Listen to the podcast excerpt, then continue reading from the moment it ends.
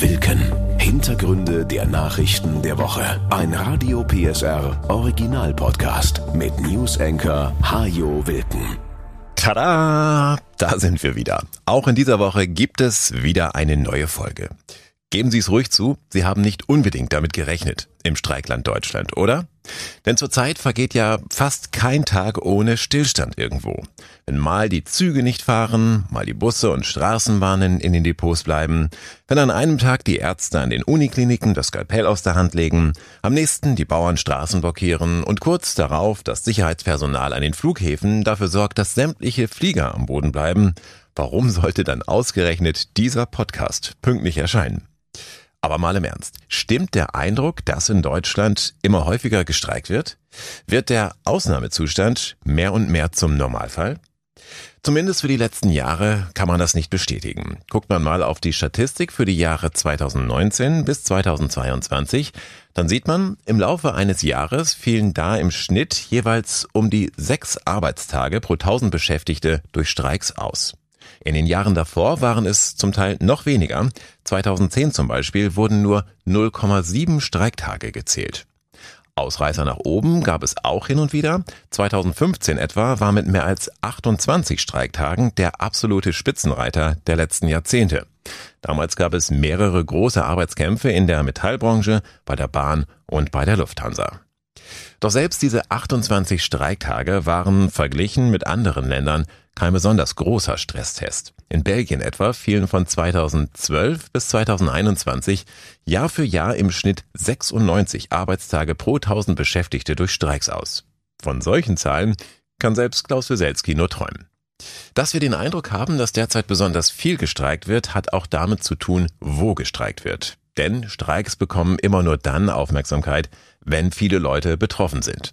Und wenn Züge oder Straßenbahnen stillstehen, dann bekommen das zwangsläufig mehr Menschen mit, als wenn sich Beschäftigte von Amazon vor einem Versandzentrum versammeln oder Angestellte eines Autozulieferers vor einem Werkstor im Industriegebiet. Nicht alle bekommen so viel Aufmerksamkeit wie die Lokführer, obwohl sich auch andere mehr Geld und bessere Arbeitszeiten wünschen. So streiken in Espenhain bei Leipzig zum Beispiel die Beschäftigten eines Recyclingbetriebes schon seit dem 8. November des letzten Jahres. Ihr Ausstand dauert damit nun schon rund 90 Tage. Eines jedenfalls haben die ersten Wochen des neuen Jahres gezeigt, es ist gar nicht so einfach von A nach B zu kommen, wenn ständig jemand streikt oder sich mit seinem Traktor in den Weg stellt. Trotzdem ist man in den sächsischen Großstädten immer noch sehr gut unterwegs. Was heißt sehr gut? Dresden und Leipzig sind sogar absolute Spitze. In keiner anderen deutschen Großstadt sind die Menschen so zufrieden mit der Mobilität wie in Dresden. Und gleich dahinter folgt Leipzig. Das zeigt die ADAC-Studie Mobil in der Stadt, die in dieser Woche vorgestellt wurde. Befragt wurden dafür Autofahrer, Radfahrer, Fußgänger und die Nutzer von Bussen und Straßenbahnen, und zwar sowohl Einheimische als auch Pendler und Besucher in 15 Großstädten mit mehr als 500.000 Einwohnern. In Dresden also ist die Zufriedenheit am größten. Allerdings waren, vor allem die Autofahrer, auch schon mal zufriedener. Bei der letzten Studie 2017.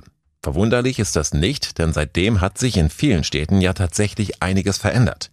Immer mehr Planer setzen darauf, die Innenstädte menschen- und nicht autofreundlicher zu machen.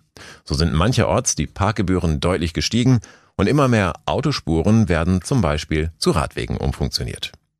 Dresden hat unter anderem deshalb so gut abgeschnitten, weil der ÖPNV hier offenbar deutlich besser ist als in anderen Großstädten.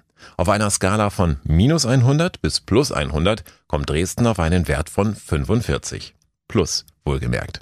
Davon können andere Städte nur träumen. Leipzig landet mit plus 23 immerhin noch auf Platz 5. In Dresden lobten die Befragten zum Beispiel die Haltestellendichte. Und auch mit dem Takt und den kurzen Wegen beim Umsteigen kann der ÖPNV in Dresden punkten. Mit dem Preis-Leistungs-Verhältnis insgesamt allerdings weniger. Vielen ist das Bus- und Bahnfahren in der Stadt also zu teuer. Radfahrer schätzen in Dresden unter anderem die kurzen Wartezeiten an den Ampeln. Sie kritisieren allerdings, dass es immer noch Lücken im Radwegenetz gibt, auch wenn sich da in den letzten Jahren schon viel getan hat beim Ausbau. Dagegen fühlen sich die Autofahrer zurückgedrängt. In anderen Städten noch mehr als in Dresden. Sie ärgern sich über Baustellen und über Radfahrer. Das aber beruht ja häufig auf Gegenseitigkeit. Und die Fußgänger schimpfen auf beide. Rücksichtslose Rad- und Autofahrer. Und rücksichtslose E-Scooterfahrer sowieso. Außerdem wünschen sich Fußgänger in Dresden mehr Sitzmöglichkeiten zum Ausruhen. Dass die Zufriedenheit mit der Mobilität generell zurückgeht, hat auch viel mit der eigenen Wahrnehmung zu tun, sagt der Verkehrsexperte Gernot Liedke. Erstens wird ja ohnehin immer gern schnell und viel gemeckert. Und zweitens haben viele von uns noch die leeren Straßen und Busse und Bahnen während der Pandemie im Kopf. Und dass nun wieder genauso viel los ist wie früher, das nehmen viele dann doch als Verschlechterung wahr. Die Bundesländer führen Bezahlkarten für Asylbewerber ein. Darauf hatten sich die Ministerpräsidenten und Kanzler Scholz grundsätzlich ja schon im November geeinigt. Nun geht es an die konkrete Umsetzung. 14 der 16 Bundesländer haben in dieser Woche gemeinsame Standards vereinbart. Auch Sachsen ist dabei. Der Chef der Staatskanzlei, Oliver Schenk. Sachsen hat sich immer sehr stark dafür gemacht, weil wir glauben, dass es ein wichtiges Instrument ist. Und ich hoffe, dass es jetzt zügig geht und wir bis zum Sommer dann auch eine entsprechende Einführung bewerkstelligen können. Bis zum Sommer oder vielleicht sogar etwas länger wird es dauern, weil die Dinge abgestimmt und ausgeschrieben werden müssen. So lange will man in Sachsen aber nicht mehr warten. Das Landratsamt in Bautzen arbeitet schon an einer Zwischenlösung, die im April starten soll. Andere Landkreise wollen sich anschließen. Das dient dem Ziel auch, die Sache verwaltungseinfacher zu machen dort. Und ich freue mich, dass das auch bei uns im Freistaat viele Landkreise jetzt auf den Weg bringen werden und sich dann aber, sobald die bundesweite Lösung da ist, auch diesem System anschließen werden. Das System sieht vor, dass Asylbewerber einen Teil ihrer Leistungen künftig als Guthaben auf ihrer Bezahlkarte erhalten. Damit können sie dann, ähnlich wie mit einer EC-Karte, bargeldlos einkaufen. Es wird weiterhin auch ein kleines Taschengeld geben, was bar zur Verfügung gestellt wird, aber es wird in deutlich geringerem Umfang als in der Vergangenheit der Fall sein. Wie hoch das sein wird, ich nehme an, das wird ein höherer zweistelliger Betrag sein, werden wir uns aber jetzt in den nächsten Tagen und Wochen noch verständigen müssen. Dieses Taschengeld wird man dann wohl mit der Karte abheben können. Was damit nicht möglich sein wird, sind Überweisungen, denn haben wir in der Vergangenheit gesehen, dass Geldzahlungen dazu führen, dass dieses Geld auch ins Ausland überwiesen worden ist, an die Familien dort, häufig leider auch an Schlepper. Das wollen wir unterbinden, weil wir darin auch einen Anreiz sehen, ganz gezielt den Weg nach Deutschland anzusteuern. Und das jetzt zu begrenzen, wird uns in die Lage versetzen, dass die Zahl der illegalen Migration dann auch hoffentlich zurückgeht und wir dann auch besser in der Lage sind, dass diejenigen, die hierher kommen, auch besser integriert werden können. Und schließlich soll die Bezahlkarte auch die Kommunen und die Geflüchteten selbst entlasten. Die Kommunen müssen nicht mehr aufwendig Geld auszahlen, die Geflüchteten müssen nicht mehr regelmäßig anstehen, um es sich abzuholen. Man reicht eine Karte aus, dort sind die entsprechenden Leistungen aufgebucht und dann kann das auch automatisiert im nächsten Monat wiederholt werden. Natürlich gibt es auch Kritik an den Plänen, etwa von Integrationsbeauftragten und Flüchtlingsräten. Sie befürchten beispielsweise, dass Menschen durch Bezahlkarten in Läden als Geflüchtete identifizierbar sind. Zudem wird die Umstellung auf das neue System Geld kosten, aber nur einen geringen Effekt haben, heißt es. Denn Geflüchtete haben andere Prioritäten, so Hans Vorländer, der Chef des Sachverständigenrates für Integration und Migration. Geflüchtete suchen einen Ort, an dem sie sicher sind, arbeiten können und womöglich schon andere Menschen kennen, so Vorländer. Ob sie dort Bargeld oder eine Karte bekommen, spielt dagegen keine große Rolle.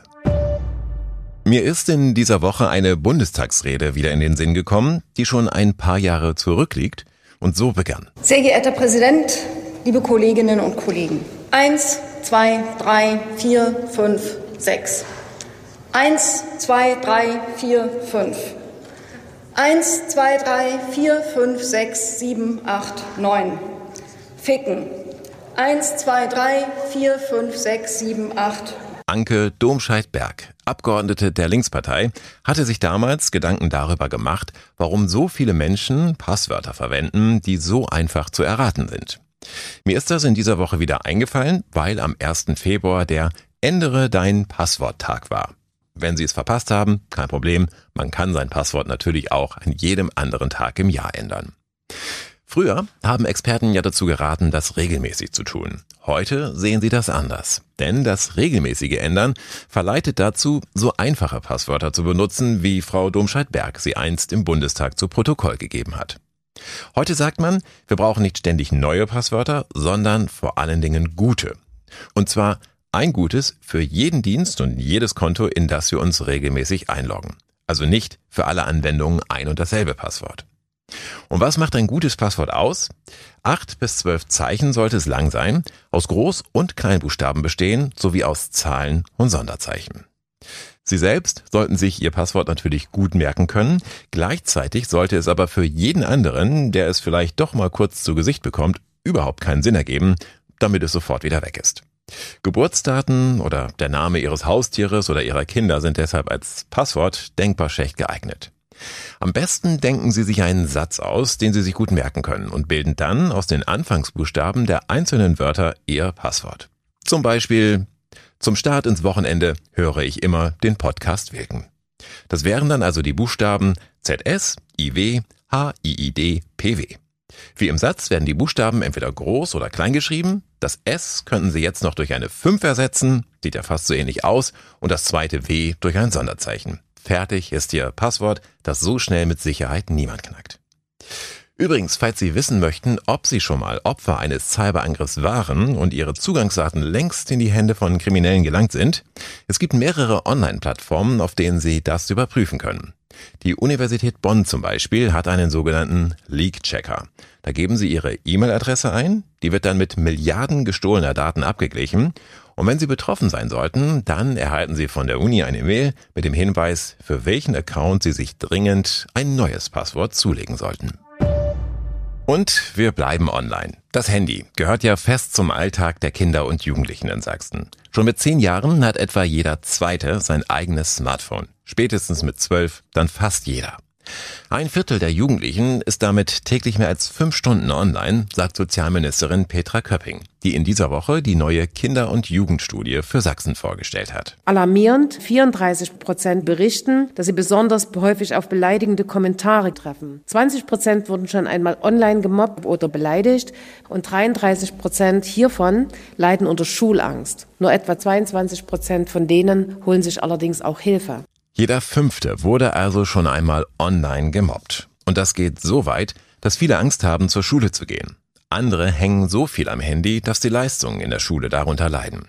Jeder Vierte hat Angst, etwas zu verpassen, wenn das Handy nicht an ist. Und doch fühlen sich viele mit dem Smartphone und im Web alleingelassen, so Köpping. Denn ein Großteil wünscht sich mehr Aufklärung zum Umgang mit digitalen Medien, um sich sicherer im digitalen Raum bewegen zu können. Für die Ministerin ist deshalb klar, bei der Bestandsaufnahme allein soll es nicht bleiben. Medienkompetenz soll ab 2025 Bildungsziel in Sachsen werden, damit sich Kinder und Jugendliche besser im Netz zurechtfinden. Wir werden die bestehenden Fortbildungsangebote des Landesjugendamtes weiterentwickeln. Wir setzen auf verstärkte Kooperation zwischen Angeboten der Kinder- und Jugendhilfe, der Schule und den Eltern. Medienbildung ist eine Querschnittsaufgabe. Jeder vierte Jugendliche kennt mittlerweile auch politischen Extremismus aus dem Netz. Etwa jeder fünfte nimmt online regelmäßig Kontakt zu Fremden auf und immerhin sieben Prozent der Befragten tauschen sogar Fotos und Videos von sich mit Fremden aus.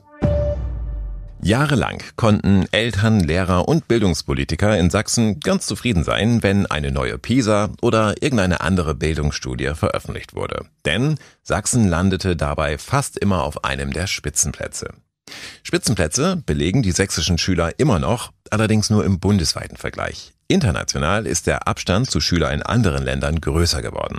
Dirk Rews, der Sprecher des sächsischen Kultusministeriums. Wir haben gemerkt bei den letzten Bildungsstudien, dass die Leistung der Schülerinnen und Schüler in ganz Deutschland, aber auch in Sachsen zurückgeht. Denn wir bemerken auch, dass die Schülerschaft in Sachsen immer heterogener wird. Da gibt es schon, wenn die Kinder in die Grundschule kommen, Unterschiede von ein bis zwei oder manchmal auch drei Jahren. Das Kultusministerium will es nun ganz genau wissen. Für alle 36.000 Zweitklässler an den sächsischen Grund- und Förderschulen wird es deshalb im Mai Tests in Deutsch und Mathe geben, um herauszufinden, wie groß die Unterschiede tatsächlich sind. Hier geht es darum zu prüfen, wie ist die Lese- und Schreibflüssigkeit, wie ist es um den Wortschatz bestellt, haben die Kinder ein Verständnis der Zahlengrößen und dann werden die Ergebnisse zusammengefasst und somit haben die Lehrerinnen und Lehrer einen guten Überblick über die Lernstände der Schülerinnen und Schüler am Ende der zweiten Klasse. Die Tests sind für den 28. und 29. Mai geplant. Benotet werden sie nicht, weil man man ja vor allem herausfinden will, wie leistungsfähig unser Bildungssystem ist. Die Ergebnisse werden allein genutzt, um zu schauen, sind die Lernstände so, wie sie laut Lehrplan sein müssen, erreicht worden oder müssen wir die verbleibende Grundschulzeit noch nutzen, um eben diese Defizite abzubauen? Die letzte PISA-Studie hatte mal wieder für Ernüchterung gesorgt. Obwohl Deutschland in den letzten Jahren viel Geld ins Bildungssystem gesteckt hat, waren die Leistungen der Schüler so schlecht wie noch nie. Bei PISA werden die Kompetenzen von 15-Jährigen getestet. Sachsen setzt mit den Tests in der zweiten Klasse nun also deutlich früher an. Die Überlegung dahinter, wenn es gelingt, rechtzeitig die Weichen zu stellen und Defizite ab Klasse 3 abzubauen, dann dürfte es vielen Schülern später auch in höheren Klassenstufen leichter fallen, gute Leistungen zu bringen. Damit sind wir am Ende der heutigen Folge und an dieser Stelle habe ich ja oft so ein bisschen Angeberwissen für Sie. Also Fakten, die kein Mensch unbedingt braucht, die man sich aber trotzdem ruhig mal merken kann, um an passender Stelle damit glänzen zu können. Das gibt es heute nicht, denn es gibt etwas Wichtigeres. Einen Satz, den wir uns wirklich merken sollten. Dazu geht's noch einmal in den Bundestag. Der hat am Mittwoch an die Opfer des Nationalsozialismus erinnert und einer der Redner war Sportreporter Marcel Reif, dessen Vater ein polnischer Jude war. Er sprach über seine Großeltern, die von den Nazis ermordet wurden, und von seinem Vater, der den Holocaust überlebt hatte, der aber nie darüber sprach, um seinen Sohn ein unbeschwertes Leben zu ermöglichen. Marcel Reif sprach im Bundestag über das Schweigen seines Vaters und sagte dann, ich erinnere mich nicht an den Anlass und nicht an den Zeitpunkt, aber mir wurde irgendwann beinahe schlagartig klar, dass mein Vater ja doch gesprochen hatte und mir all das gesagt und mitgegeben hatte, was ihm wichtig war. Drei Worte nur.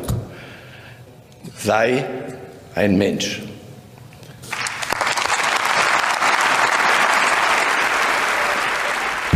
Das war Wilken. Hintergründe der Nachrichten der Woche mit Newsenker Hajo Wilken. Dieser Radio PSR Original Podcast ist eine Produktion von Regiocast, deutsches Radiounternehmen.